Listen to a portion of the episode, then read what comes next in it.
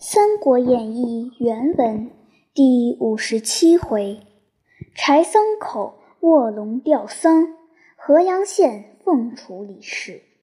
却说周瑜怒气填胸，坠于马下，左右急救归船。军事传说，玄德、孔明在前山顶上饮酒取乐，于大怒，咬牙切齿曰：“你道我取不得西川，吾誓取之。”正恨间，人报吴侯遣弟孙瑜到，周瑜接入，具言其事。孙瑜曰：“吾奉兄命来助都督。”遂令催军前行。行至巴丘，人报上流有刘封、关平二人领军截住水路。周瑜欲怒，忽又报孔明遣人送书旨。周瑜拆封观之，书曰。汉军师中郎将诸葛亮致书于东吴大都督公瑾先生麾下，亮自柴桑一别，至今念念不忘。闻足下欲取西川，亮窃以为不可。益州明强地险，刘璋虽暗弱，足以自守。今劳师远征，转运万里，欲收全功，虽吴起不能定其归。孙武不能善其后，曹操失利于赤壁，至岂须于望报仇哉？今足下兴兵远征，唐曹乘虚而至，江南积焚矣。亮不忍坐视，特此告之，信垂召见。周瑜览毕，长叹一声，唤左右取纸笔作书上吴侯，乃具众将曰：“吾非不欲精忠报国，乃天命已决矣。汝等善使吴侯，共成大业。言讫，昏厥，徐徐又醒，仰天长叹，既生瑜，何生亮，连叫数声而亡，寿三十六岁。”后人有诗叹曰：“赤壁遗雄烈，青年勇俊生。弦歌知雅意，杯酒谢良朋。曾夜三千斗，长驱十万兵。巴丘终命处，凭吊玉伤情。”周瑜停丧于巴丘，众将将所遗书献，前人飞报。孙权，权闻于死，放声大哭，差使其书，乃见鲁肃以自代也。书略曰：“予以凡才，何蒙说与？委任复兴，同御兵马，敢不业肱骨之力，以图报效，乃死生不测，修短永命。”予以未斩，未去已损，遗恨何及？方今曹操在北，将此未尽。刘备其欲有似养虎，天下之事尚未可知。此正昭示干石之秋，至尊垂绿之日也。鲁肃忠烈。临事不苟，可以待于之人。人之将死，其言也善。倘蒙垂鉴，于死不朽矣。孙权览毕，哭曰：“公瑾有王佐之才，今忽短命而死，孤何赖哉？”书特见子敬，孤敢不从之。即日便命鲁肃为都督，总统军马，一面叫发周瑜灵柩回葬。却说孔明在荆州夜观天文，见将星坠地，乃笑曰：“周瑜死矣。”至晓，告于玄德。玄德使人探之，果然死了。玄德问孔明曰：“周瑜既死，还当如何？”孔明曰：“待于领兵者，必鲁肃也。亮观天象，将心聚于东方。亮当以吊丧为由，往江东走一遭，就寻贤士辅佐主公。玄德曰：“只恐吴中将士加害于先生。”孔明曰：“余在之日，亮犹不惧，今余已死，又何患乎？”乃与赵云引五百军据丧礼，下船赴巴丘吊丧。余路探听得孙权已令鲁肃为都督，周瑜灵柩已回柴桑。孔明至柴桑郡，鲁肃以礼迎接。周瑜部将皆欲杀孔明，因见赵云带剑相随，不敢下手。孔明教设祭舞于灵前。亲自奠酒，跪于地下，读记文曰：“呜呼，公瑾，不幸夭亡。修短故天，人岂不亡？我心实痛，君酒亦长。君岂有灵，烹我衷肠。调君幼学，以教伯父。”仗义疏财，让舍以居。调君若关，万里鹏转。定见霸业，割据江南。调军壮丽，远镇巴丘。景生怀虑，讨逆无忧。调军风度，加佩小乔。汉臣之序。不会当朝，调军气概，建祖纳志，使不垂翅，终能奋翼。调军鄱阳，蒋干来水，挥洒自如，雅练高宏。调军宏才，文武筹略，火攻破敌。挽强为弱，想君当年雄姿英发，哭君早逝，抚地流血。忠义之心，英灵之气，命中三季，名垂百世。哀君情切，愁肠千结，唯我肝胆。终无断绝。傲天昏暗，三军怆然。主为哀泣，有为泪涟。亮也不才，岂计求谋？主拒曹，辅汉安流。犄角之源，首尾相。是，若存若亡，何虑何忧？呜呼，公瑾，生死永别，仆守其真，明明灭灭。魂如有灵，以见我心。从此天下更无知音。呜呼，痛哉！弗为上时，孔明既毕，伏地大哭，泪如涌泉，哀痛不已。众将相谓曰：“人道公瑾与孔明不睦，今观其祭奠之情，人皆虚言也。”鲁肃见孔明如此悲切，以为伤感。自思曰：“孔明自是多情，乃公瑾量窄，自取死耳。”后人有诗叹曰：“卧龙南阳睡未醒，又添烈药下书城。苍天既已生恭敬，尘世何须出孔明？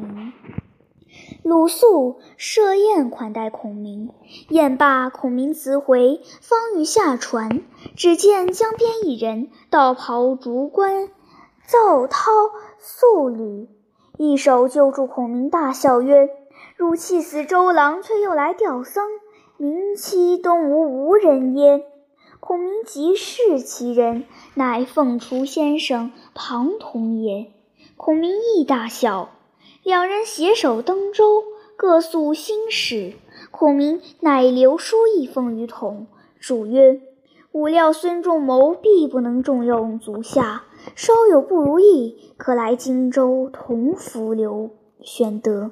此人宽仁厚德，必不负公平生之所学。”同允诺而别。孔明自回荆州。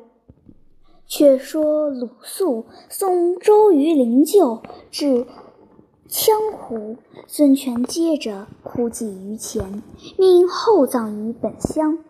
瑜有两男一女，长男荀，次男嬴，权皆后许之。鲁肃曰：“肃碌碌庸才，勿蒙公瑾重荐，其实不称所职。”愿举一人以助主公。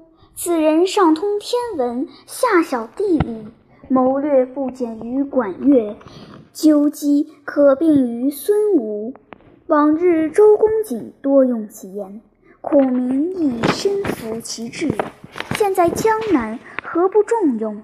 权闻言大喜，便问此人姓名。素曰：“此人乃襄阳人，姓庞，名统，字士元。”道号凤雏先生。权曰：“孤亦闻其名久矣，今既在此，可即请来相见。”于是鲁肃邀请庞统入见孙权。施礼毕，权见其人浓眉新鼻，黑面短髯，形容古怪，心中不喜，乃问曰：“公平生所学，以为何主？”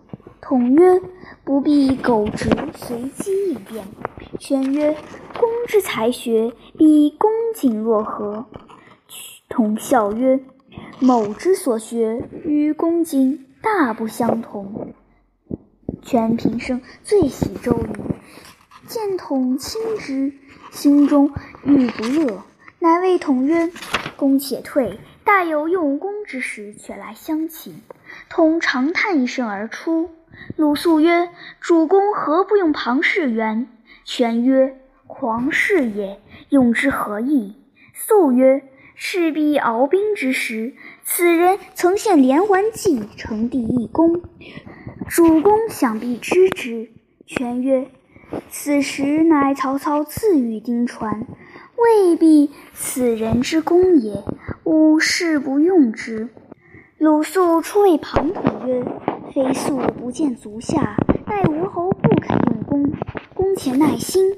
同低头长叹不语。肃曰：“公莫非无益于吴中乎？”统不答。肃曰：“公报匡济之才，何往不利？可识对肃言，将欲何往？”统曰：“吾欲投曹操去也。”肃曰：“此明珠暗投矣。”渴望荆州投刘皇叔，必然重用。统曰：“统亦时欲如此，前言细耳。”肃曰：“某当作书奉举，公辅玄德，必令孙刘两家无相攻击，同力破曹。”统曰：“此某平生之素志也。”乃求素书，竟往荆州来见玄德。此时玄德暗查四郡未回。门吏传报，江南名士庞统特来相投。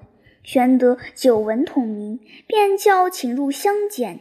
统见玄德，长戟不拜。玄德见统貌陋，心中亦不悦，乃问统曰：“足下远来不易。”统不拿出鲁肃、孔明书投诚，但答曰：“文皇叔招贤纳士，特来相投。”玄德曰：“荆楚稍定，苦无贤之。此去东北一百三十里，有一名河阳县缺一县在，屈公任之。如后有缺，却当重用。统司玄德待我河伯，欲以才学动之。见孔明不在，只得勉强相辞而去。同到河阳县，不理政事，终日饮酒为乐，一应贤良四送，并不理会。有人报知玄德，言庞统将河阳县事尽废。玄德怒曰：“庶儒焉敢乱无法度？”遂唤张飞吩咐，引人去荆南诸县巡视，如有不公不法者，就便纠问。恐于是有不明处，可与孙乾同去。张飞领了言语，与孙乾前至河阳县，军民官吏皆出国相迎，独不见县令。飞问曰：“县令何在？”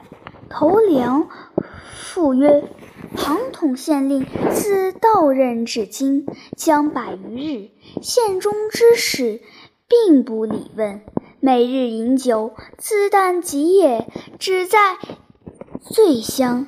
今日酗酒未醒，犹卧不起。张飞大怒，欲擒之。孙乾曰：“庞士元乃高明之人，未可轻乎？且到县问之。如果于理不当，治罪未晚。”非乃入县正厅上坐定，叫县令来见。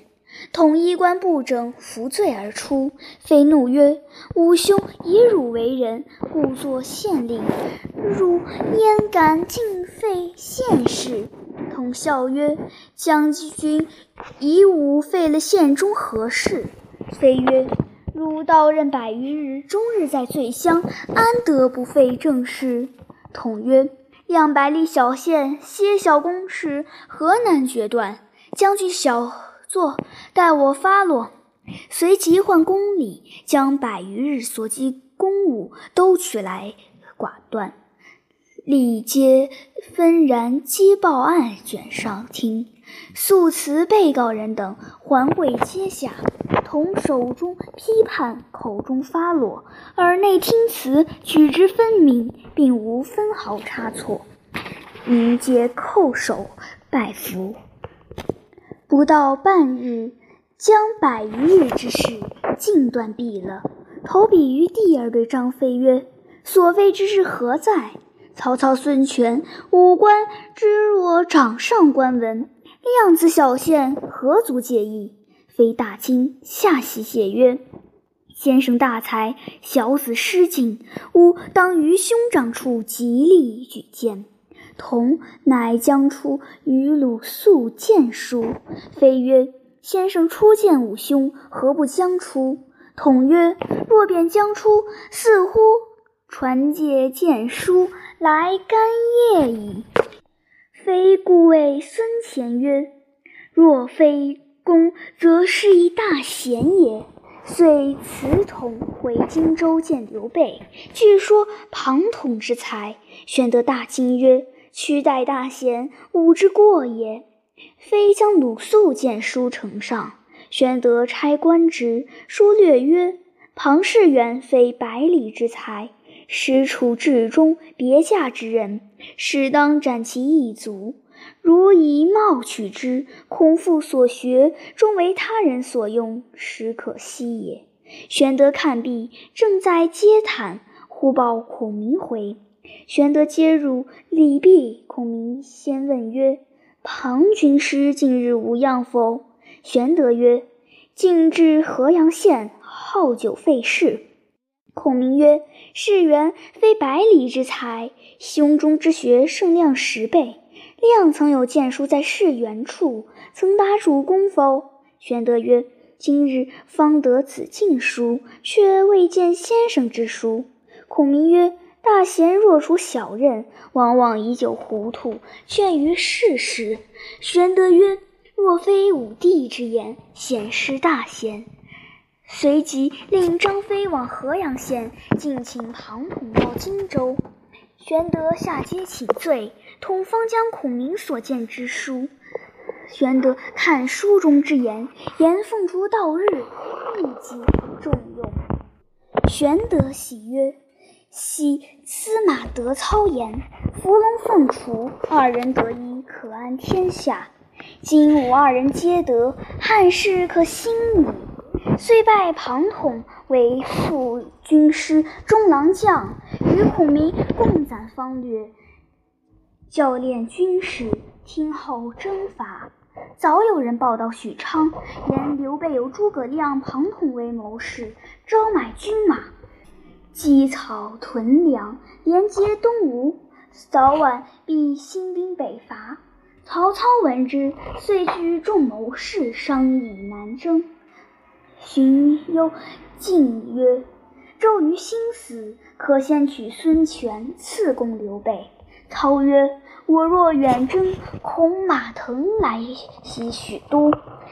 前在赤壁之时，军中有恶言，一传西凉入口之事，今不可不防也。”荀攸曰：“以愚短见。”不若将赵加马腾为征南将军，师讨孙权，诱入京师，先除此人，则南征无患矣。操大喜，即日遣人接诏至西凉召马腾。却说腾字寿成，汉伏波将军马援之后，父名肃，字子硕，桓帝时为天水蓝干县侯。后失官，流落陇西，与羌人杂处，遂娶羌女生腾。腾身长八尺，体貌雄毅，秉性温良，人多敬之。